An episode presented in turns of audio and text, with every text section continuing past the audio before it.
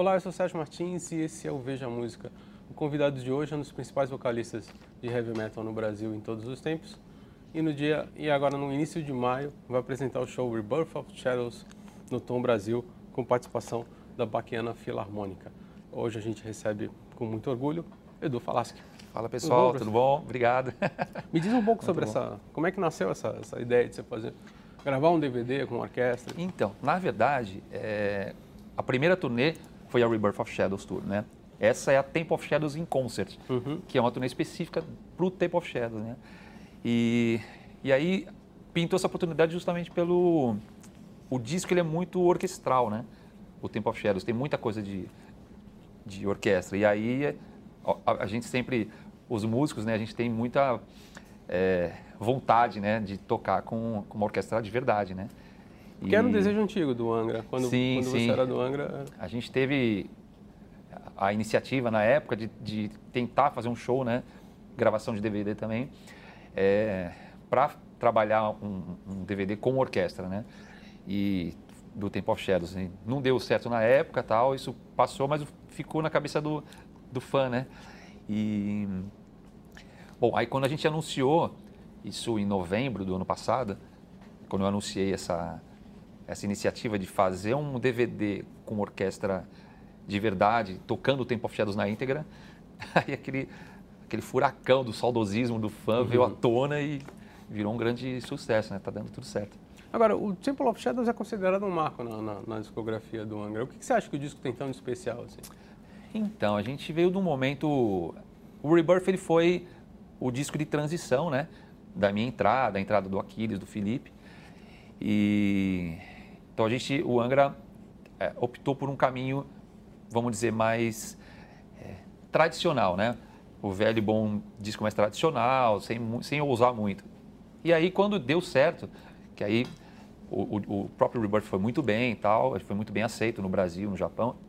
Aí quando a gente foi fazer o Temple of Shadows, a ideia era inovar. Então, ah, bom, agora a gente está no caminho certo, né? A galera provou essa, essa formação, vamos, vamos tentar agora mostrar que a gente pode mais. Aí é um disco que tem Milton Nascimento, né, que foi uma uhum. surpresa né, para o fã. É... Foi você que convidou o Milton? Né? Não, na verdade foi assim, uma ideia que a gente tinha de convidados, né? E eu, eu brinquei, né, falando, é, cantando no ensaio, eu cantei meio que imitando ele assim, e meio que em português, e aí ficou aquela coisa, eu falei, cara, já pensou? Eu lembro que na época rolou um, tipo, impossível, né? Uhum. Esquece essa ideia.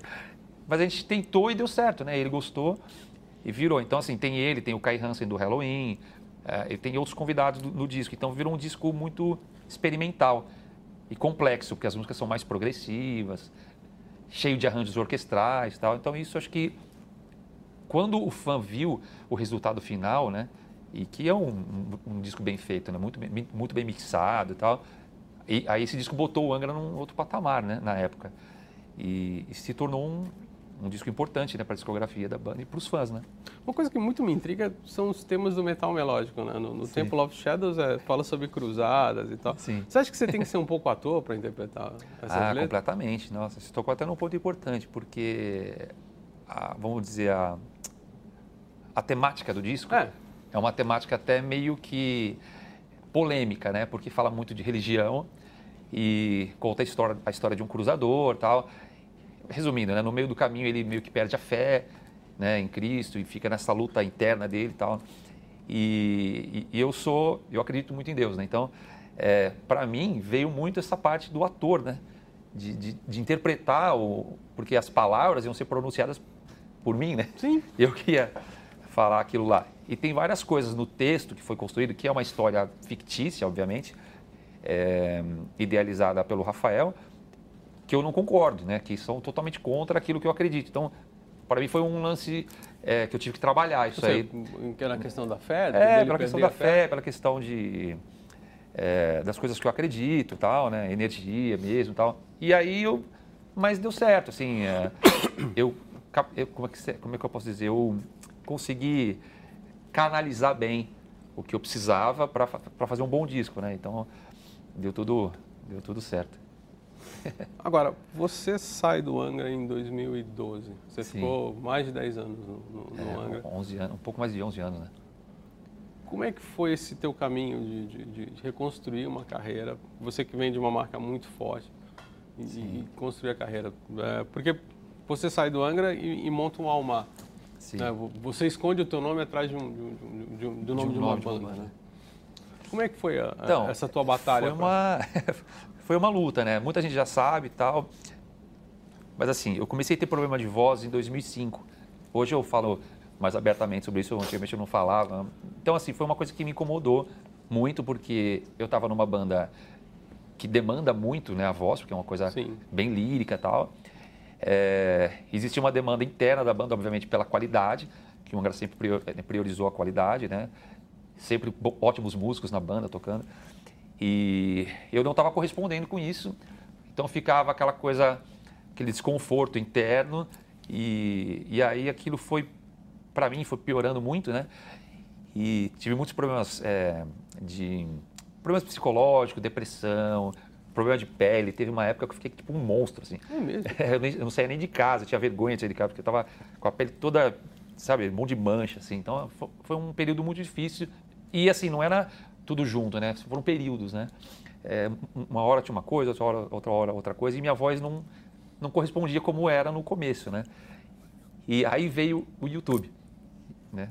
Inauguraram o YouTube. Uhum. E aí todo mundo filmando e botou na internet, e isso me prejudicou muito, porque muita gente começou a me destruir na internet. Você está falando né? especificamente da, da, apresentação no, no, Rock in Rio? Que... Não, tiveram várias, né? várias? Né? O Rock in Rio foi a última. Né? Então, assim, o Rock foi a gota d'água. Que foi o é, 2012. Então, eu aguentei de 2005 até 2012 com problema de voz e driblando. Aí uma, uma época melhorava tal, e eu não sabia o que era, né? E aí aquela, aquela coisa fantasma, né? Porque você tem um problema e não sabe de onde vem, né? Sim. E aí tudo muito, muito difícil para mim. Aí consegui superar isso, né? não superamos, consegui é, viver com aquilo e ficar no Angra até 2012, né, que foi o Rock in Rio, que aí sim foi a gota d'água, porque eu já não estava aguentando mais, cantando realmente muito mal, a pressão absurda, e aí eu decidi sair. Né? E aí foi quando eu tinha o Almar, que é aquela banda sim. paralela ao Angra, né? porque eu fiz meio que de escape mesmo, sabe? Para tentar ter um prazer na música, porque eu estava só tendo né, é, tristeza atrás de tristezas, né? Porque muitas coisas acontecendo. E aí eu falei, cara, eu preciso ter alguma coisa. E o Almar me deu esse suporte, né? Então eu fui paralelo, mas o Almar sempre foi uma banda pequena, né? Um nome pequeno e tal. E, e eu, eu era o cantor do Angra, né? Uma das Ou seja, o Almar era definitivamente um plano B, né? Um plano B total, é. E aí o Almar sempre ali, né? Num, patamar, um patamar de é, abaixo do Angra, obviamente, o Angra é, era a minha banda, eu era o cantor do Angra, a maior banda do Brasil junto com Sepultura, né? É. E, então, assim, aquilo foi, ficou insustentável depois de 2012. Aí eu saí, aí eu fiquei dois, dois anos sem fazer nada. Sério, nada, assim, fiquei em casa, é, me cuidando e tal. Foi aí que eu me aprofundei mesmo no problema, para tentar descobrir, né, é, o que, que, era a razão da coisa, e eu descobri que é o refluxo. Né? Fiz muitos exames, fiz fora, inclusive, que foi na verdade lá que eu descobri que, que o meu problema era o refluxo. E como é um problema muito simples para qualquer pessoa, os médicos não, não, não, detectam, é, não, encaravam aquilo como, nossa, é esse o problema, entendeu? E, mas era isso. Né? Então aí, quando eu descobri, eu comecei a tratar, aí veio o Rock in Rio de 2013, com o Almar, assim, Sim. já com a, aí, porque assim, o que aconteceu? Quando eu saí do Angra, todas as portas se fecharam. Gravadoras me mandaram embora, cancelaram contratos com o Almar, é, nenhum tinha show mais, não tinha nada, né? não tinha interesse nenhum. Aí eu fiquei realmente no, no, limbo, né? E por sorte, graças a Deus, eu sempre fui muito tranquilo assim com as finanças, né? Vamos dizer, é. e consegui viver bem e tal. Mas tudo muito difícil porque eu estava sem a coisa que eu mais apreciava, que era a minha voz, né? A minha vida, né? Cantar, né? Bom, aí o que aconteceu? Veio Rock in Rio 2013, a Mônica Cavalera me convidou, falou, cara, vou te estender a mão, agora você está tá legal? Eu falei, não, já melhorei bem, tô, agora estou voltando. Eu não estava ainda 100%, mas já estava legal. E fui para o Rock in Rio 2013 e aí deu tudo certo. Foi aí que começou de novo. Eu saí do Angry, foi, vamos dizer, o final de um ciclo no Rock in Rio e a minha volta, o meu retorno também foi no Rock in Rio. Então isso foi muito legal, muito emblemático né, para mim. E um grande sonho, né, isso Sim. acontecer, porque eu sempre fui muito fã do Rock in Rio, né? Então, é... aí de lá para cá, continuei trabalhando o Almar. Eu fiz, um, fiz dois discos, acho, 2016, 2018. Dois discos muito bons, já cantando bem melhor tal. Aquilo deu uma, uma melhorada e aí é, passou esse período de, de 2000 e, que foi esse 2017, não lembro, sabe, quando eu lancei o Ivo, que foi o último disco do Almar, veio então a, a ideia da, da carreira solo, né? Foi uma coisa de surpresa. Assim, não... Agora, voltando, voltando a essa questão da voz, é, é, para você deve ter sido super frustrante, né? Tipo, você não, não alcançar a nota que você... Não, e não era nem questão de nota, Sérgio, era uma coisa que você não acredita. Eu não conseguia cantar nem parabéns para você. Ah, é mesmo? É, eu ia nas. De verdade, não, eu ia nas festinhas, tipo, tipo, festa de família só assim. Só batia a palma, né? Só batia a palma, não cantava, porque eu não conseguia. E eu ficava com vergonha, né? Pô, como é que o cara, tipo, o cantor do Angra, né? chegou nesse, nesse nível, né? Então. Ou então cara, pior, né? Foi... De ser do metido pra caramba, né? não querem cantar. É, não querem cantar. É. Putz, que ainda antes fosse isso, né? E aí eu, cara, mas foi uma, foi uma luta, foi uma barra pesadíssima. Para mim, para minha família, né? Minha mãe, todo mundo sofria junto, né? Meu irmão. Meu irmão é um ótimo cantor, produtor, tudo, sofria pra caramba. Então, assim, foi uma, uma, uma batalha mesmo. E eu pensei em parar, né? Em várias, vários momentos. Falei, cara, chega, vou fazer outra coisa. E... Você ia fazer o quê? Então, não sei.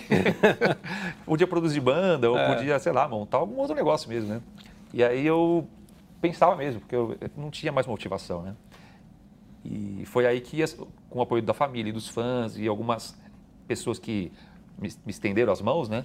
Aí eu fui começando a voltar, pegando confiança de novo e tal. E deu tudo certo. Aí agora, graças a Deus, estou no meu auge novamente da carreira, como sempre busquei e como eu estive no Temple, Temple of Shadows, né? Ironicamente, cantando Temple of Shadows de Sim. novo, né? Então, muito bom.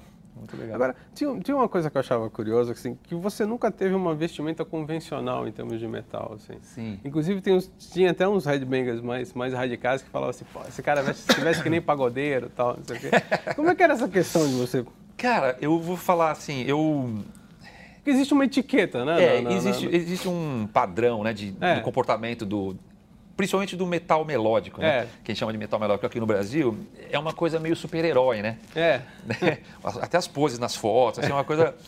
E eu, eu não sei se algumas pessoas, se todo mundo sabe, mas algumas pessoas já sabem, eu vim, eu vim da época da, do surf. Sei. Eu morava em praia, morei 20 anos em praia, pegava onda, era moleque de praia, gostava de jogar bola. Então eu nunca tive muito essa pegada do rockstar. Entendeu? Sei.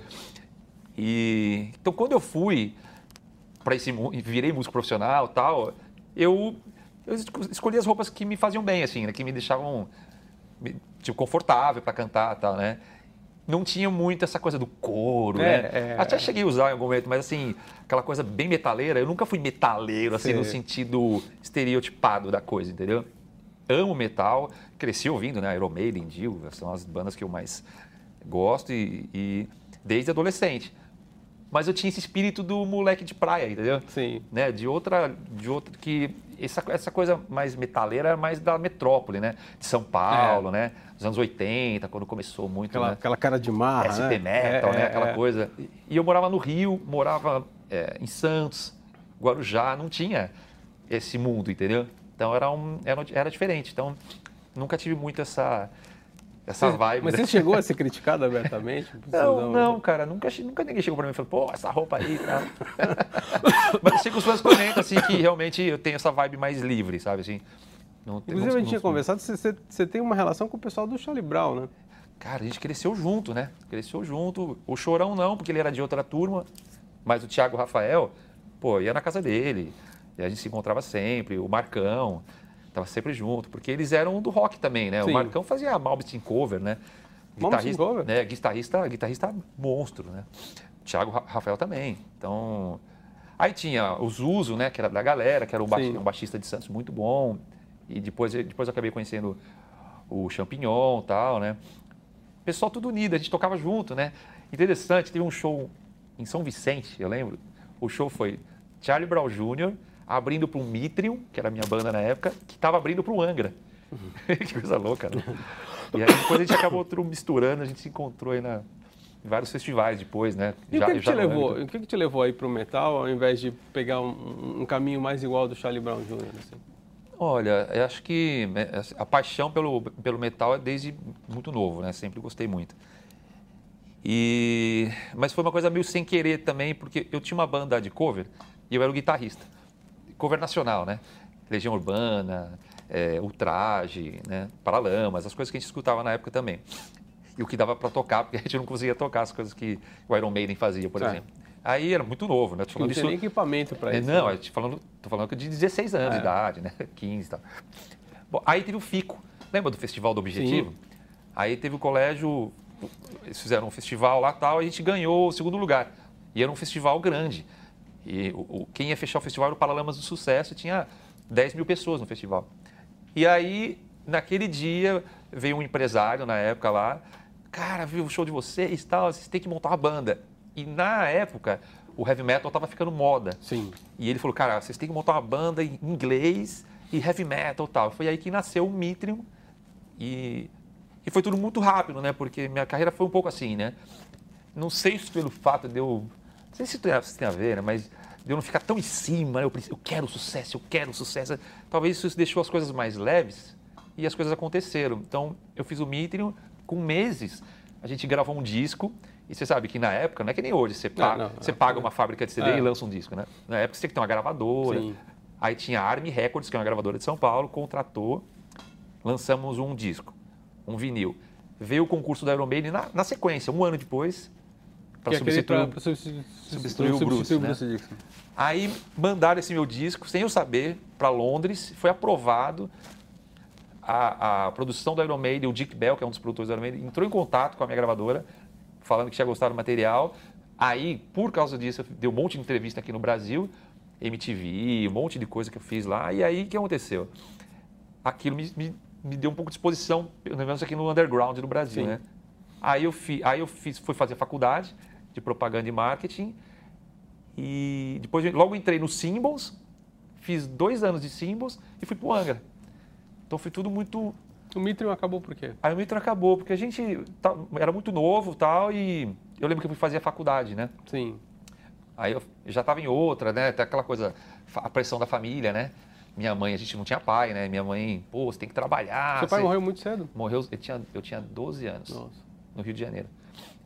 Foi acidente de carro lá. Aí minha mãe pegava muito no pé, né? Pô, você tem que né, ajudar tal. E aí fui trabalhar muito cedo.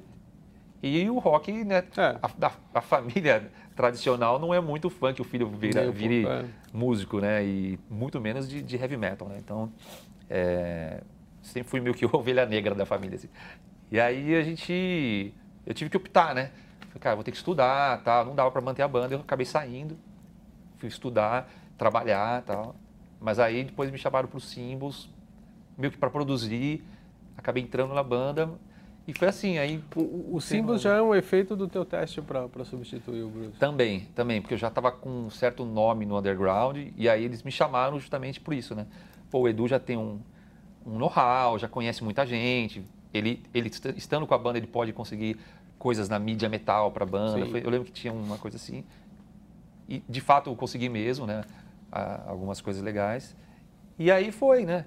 Só que o disco que a gente gravou com o Symbols na época foi muito bom para aquele momento, em, 2000, não, em 1998, a qualidade que a gente conseguiu com aquele disco lá chamou a atenção de muita gente, inclusive da JVC no Japão.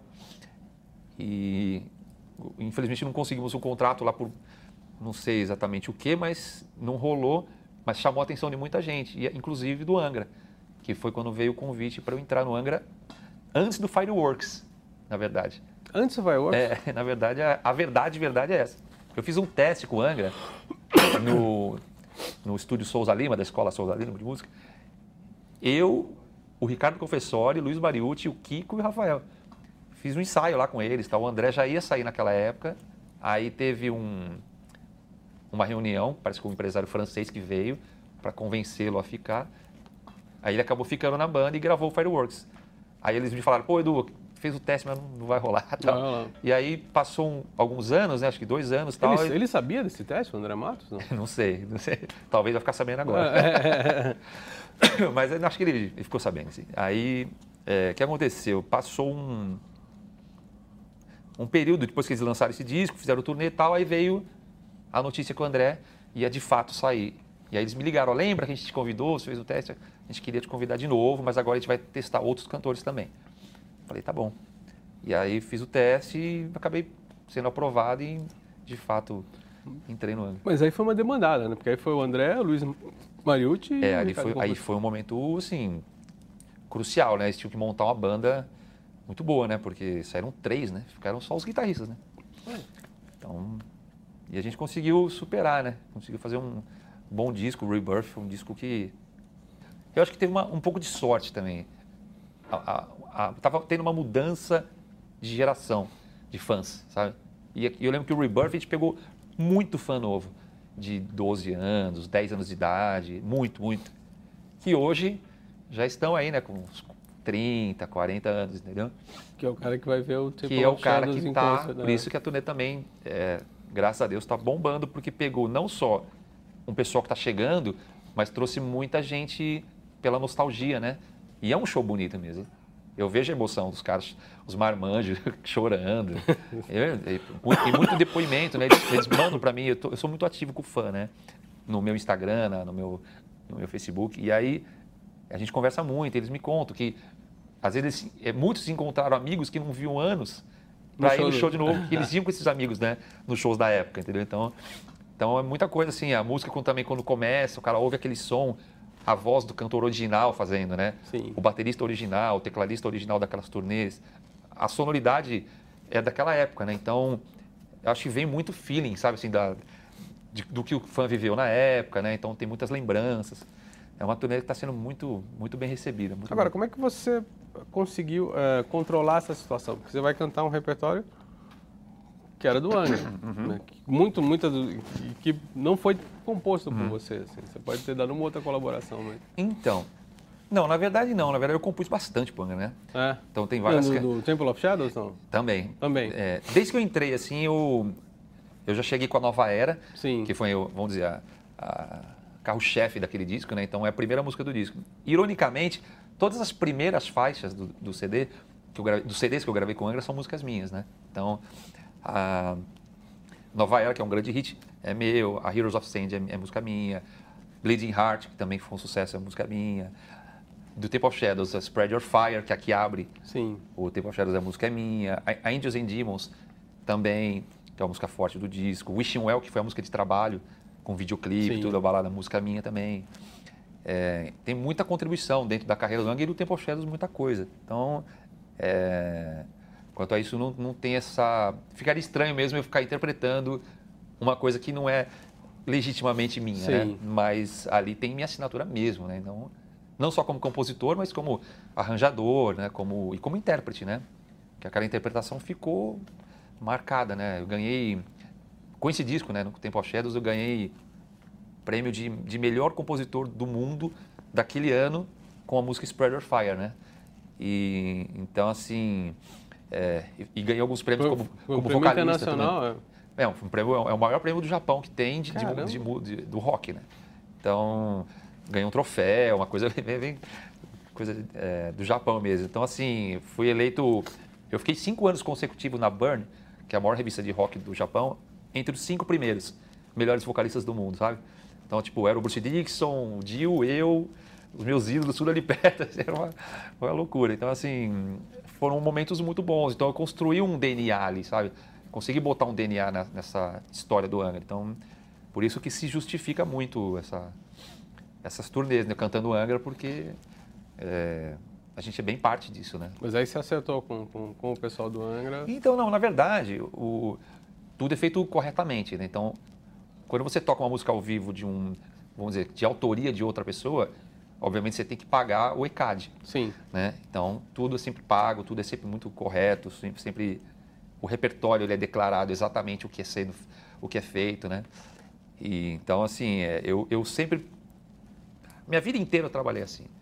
Tem que ser correto, porque lá na frente volta. É. Então, eu, eu- tudo que eu tenho feito até hoje tem dado certo porque eu plantei corretamente. E a, a parte, vamos dizer, é, burocrática, né?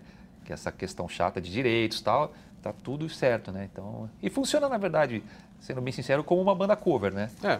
Então, é, o artista cover ele toca, né? Queen, Maiden, então paga o ECAD lá. Os autores estão recebendo. É. Eu tenho uma história engraçada com o David Lee Roth, que quando eu entrevistei ele, eu... ele estava vindo se apresentar no festival de heavy metal aqui em São Paulo e eu falei, poxa, mas não fica estranho você fazer um show só com, uhum. com Van Halen e tal. Exato. Aí ele falou assim, você já viu a Filarmônica de Nova York tocar as, as sinfonias do Beethoven? Eu falei, já. O Beethoven estava lá? Eu falei, não, não estava. Alguém que tocou pela primeira vez a Sinfonia do Beethoven estava lá? Eu falei, não, não estava. Ele falou, então você está reclamando do quê? Pelo menos, pelo menos as músicas do Van Halen foram todas gravadas por mim, né? Então, mas é, tem isso também. A gente, na verdade, eu, eu, eu sempre cito esses exemplos, né? O Roger Waters, o cara não tá mais Pink Floyd há muitos é. anos é. e ele só toca Pink Floyd, né? The Wall tal. E o Roger Hudson, do Supertramp, é então, só basicamente é. Supertramp. Então, assim, normal, é o, é, a, é o cantor né, do negócio, é a voz, o fã se identifica muito com isso, Sim. né? Agora, tem que ser, como você falou, tem, tem que, que, ser tudo certo, né? É. E a parte do ECAD, tudo, tudo correto. Agora, você estava falando do, do, do, de estar ao lado dos vocalistas, você tem uma história muito engraçada com o Ron James Dio, não foi? Você me contou. Né? O Ron era um sonho, né? Porque era o meu ídolo máximo, assim, né? Eu tive algumas histórias, né? Uma, na verdade, no show de São Paulo, eu conheci ele, né? Fui encontrar com ele. E foi a primeira vez que eu o encontrei pessoalmente, tal, né? A gente conversou bastante. E mas o, o, a história que ficou marcada foi no Japão, quando eu fui fazer uma, um shows com o Angra lá e a gente tocou no Loud Park, um festival que tem lá no Japão, e o Dio estava tocando. E eu cheguei no, na porta do camarim, tinha um monte de gente na porta, e queria encontrar com ele. Ele falou, uhum. pô, tô aqui e tal, né? é, direto do Brasil, mas eu queria te, te dar um oi e tal. Vocês já se conheciam? Assim? Já conhecia de São Paulo, São né? São Paulo. E, e aí, como o Angra estava tocando lá, imaginei, pô, acho que ele vai lembrar, né? É. Coisa de fã mesmo. Aí cheguei na porta, fui barrado, porque tinha um monte de gente. E não, não, não pode entrar, não pode entrar, sai daqui e tal. E aí começou a ficar estranho para mim, porque o Angra no Japão é muito grande, né? E os, os produtores que estavam comigo lá, cuidando de mim ali, falaram, cara, vamos sair daqui porque os fãs estão vendo você ser barrado, não é legal. É.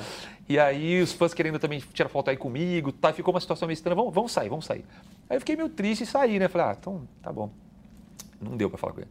Aí eu fui embora. Quando eu cheguei no, numa van que era para me levar de fato para ir pro hotel e tal, aí veio um japonesinho uhum. todo suado, assim, desesperado. Esbaforido. Esbaforido. Edu-san, Edu-san, Edu-san. Aí eu falei, o que, que foi e tal? Ele falou, cara, a gente tomou uma bronca fenomenal do Dio, que, você, que, a gente barrou você lá. E ele, quando soube que era você que estava lá, ele mandou te chamar na hora, você tem que vir e tal. E, e ficou aquela coisa, porque eu tinha que ir embora, né, já. É. Então, mas, cara, foi muito legal, assim, de ver o, o quão é, carinhoso ele era né, com as pessoas, né? O Dio era um uma pessoa fenomenal, né? Então, me, eu me, me, espelho muito nele, assim, com o tratamento que ele dava com os fãs, né? Agora, em compensação de aquele show do, do, do White Snake, que eles expulsaram todos vocês do, do, backstage, não foi? Também, teve isso aí. Isso aí foi na Itália. E aí foi uma questão... O White Snake era o headliner máximo, é. né? E já tinha dado um estresse ali com o Queensryche, que o Queensryche tocou três músicas só, que eles demoraram para montar. E eles falaram, ah, a gente é o Queensryche, né? Então, é. gente for tocar, tá tudo certo. Aí os, a produção do, do White Snake, que era depois, falou, ó, vocês têm até tal hora e acabou. Eles tocaram três músicas e saíram do palco assim, muito bravos. E aí, a produção inteira, quando ia começar a se preparar para o show do, do, do White Snake, tirou todo mundo de lá. E aí eu fui ali, primeira vez que eu vi o que, que é um rockstar de verdade. É. Né? Que aí a gente chegou é, no. Subiu para um outro andar lá, que dava para ver de cima. E não tinha a banda, não tinha nada, não tinha. O camarim deles não dava nem para ver se estava montada, né? Eu sei que aí sumiu todo mundo lá de baixo, tal, começou a chegar umas limusines assim. E aí eu lembro que começou a introdução do show. Sabe aquela música de Sim. introdução? Começou a introdução, mas não tinha ninguém no palco, não tinha nada. Aí chegaram as limusines assim, aí eu fui saindo, é, eram umas três, quatro limusines e estavam os músicos em algumas limusines e o David Coverdale na última. E aí os caras saíram da limusine com os instrumentos, direto pro palco, cara. Coisa muito, muito rockstar. E aí eles foram pro palco assim, e já aquela. Aquela coisa, né? Uhum. E aí, aí começa a sair umas modelos, eu lembro, de dentro da limo, assim, das limos, né? Saem umas modelos e tal, e aí sai o David Coverdale já entra, pega o microfone que entrega pra ele, ele entra no palco já cantando, né? Aquela coisa marcou, assim, pra mim, ficou uma cena, assim, que eu Parecia que estava num filme, né? É, e foi legal de ver, né? porque a gente estava participando daquele momento. Aquela coisa assim, Este é um astro do rock, né? Daí ele é fenomenal. Ele é... E eu tive a sorte, ainda tem um, um rabicho nessa história, que eu consegui ver do palco. E era terminantemente proibido, né? E eu me enfiei no meio de umas caixas, assim, tinha uns cases do lado, e fiquei escondidinho, assim. E eles não viram. E eu fiquei, cara, não acredito que eu tô no palco assistindo o show, consegui. E aí foi uma hora que. Foi engraçado, porque ele, o David Coverdale veio vindo pro meu canto e ele olhou para mim e viu. Eu falei, nossa, agora eu vou pagar o mico do século, porque eu já imaginei já os caras me tirando, né? É. A produção me expulsando, o fã vendo, né? Nossa, o Edu sendo expulso. E aí ele chegou bem perto de mim assim e deu uma piscadinha, assim, sabe? deu uma piscadinha, tipo assim, fica de boa aí que tá tudo bem. E aí eu fiquei o show inteiro ali. Foi muito legal. As experiências né, que a gente passa na vida. Bom, chegamos ao fim do Veja Música. Lembrando que uh, Temple of Shadows in Concert será no dia 4 de maio? É, 4 de maio é o show do DVD. 4 de né? maio, show do DVD. Que, inclusive, posso dar em primeira mão a notícia para você. O show está esgotado, o show está sold out Show de São Paulo, muito obrigado vocês que compraram. As pessoas que não compraram, não conseguiram comprar, que agora eles vão tentar, mas infelizmente esgotou 4 mil ingressos. Tom Brasil, 4 de maio, Orquestra Filarmônica, regência de João Carlos Martins, Guilherme Arantes, um monte de participação especial. Guilherme Arantes? É, Guilherme Arantes vai cantar comigo. Kai Hansen, do Halloween, vai estar também junto com a gente. Então, assim, um show único, especial. Quem não conseguiu ir, a gente vai fazer um show extra em São Paulo é, no dia acho que é dia 17 de agosto, é isso? 17 de agosto em São Paulo, no Tropical Butantã. A gente vai fazer um show extra aí para suprir nessa demanda da galera que. O mesmo show, né, só não vai ter orquestra, obviamente, mas é o mesmo formato de show, tocando o Temple of Shadows na íntegra, em São Paulo. Então, Estou anunciando para você, primeira mão, essa notícia que eu recebi antes de chegar aqui. Você tem aquele, você tem aquele famoso vídeo reclamando que as pessoas não, não privilegiavam o metal nacional, né? A coisa mudou mesmo, né? É, para mim as, as, coisas mudaram bastante, mas graças a muitas variáveis, né? Sim. Eu, eu ainda acho que a cena poderia ser realmente muito melhor. É, eu tenho uma opinião formada nisso, Sim. né? A única diferença é que agora eu, eu fico quieto. e eu, antigamente, eu, eu, eu eu tinha essa, essa externava mãe é externava porque eu queria defender todo mundo né? Eu queria eu queria que todos tivessem a mesma oportunidade né? Com a maturidade né? Você vai ficando mais maduro você vê que realmente você pode tentar mas nem sempre é possível. Então hoje é foco total na minha carreira foco total é, nas coisas que eu construo né? Que eu venho construindo até chegar aqui. E hoje eu estou num momento bacana. Aproveito esse momento para ajudar as pessoas né? Eu fiz um concurso posso só finalizar? Claro, claro. fiz um concurso nacional nessa turnê, porque como tem muitos convidados no disco, no Temple of Shadows, né, eu chamei vários brasileiros, cantores amadores, muito bons, que foram selecionados, para cantar um, um, homem e uma mulher em cada show que eu fiz. Então foram 36 novos cantores que eu revelei ao vivo, com uma produção grande, uma produção profissional. Então, assim, continuo usando a, a, a minha vontade de, de, de melhorar cada vez mais né, o que a gente tem dentro do, do, do, cenário heavy metal no Brasil. E hoje, obviamente, com, é, com, com mais maturidade, né? com mais calma tal, e podendo é, trazer essa galera junto de mim. Né? E finalizando também, tem o Teatro Net, que eu vou fazer o formato acústico. Eu te dei aqui, né? Ah, sim. Eu tenho um projeto chamado Moonlight, tocando Angra e outras coisas da minha carreira acústico. Vou fazer também em São Paulo, é que esse é outro show extra que a gente está preparando, aí acústico, um formato mais, vamos dizer, mais chique, né, no Teatro Net em São Paulo. Que dia que é mesmo? 16 de julho. Então, anunciando também em primeira mão. Muita coisa para anunciar. Muita coisa, eu tô vendo. Fora o resto da turnê, não, é. não, deu tempo de falar, mas o pessoal Bom, vai no meu site lá. Obrigado, Edu. Sérgio, muito obrigado pela oportunidade, viu? E obrigado, até o próximo Veja Música.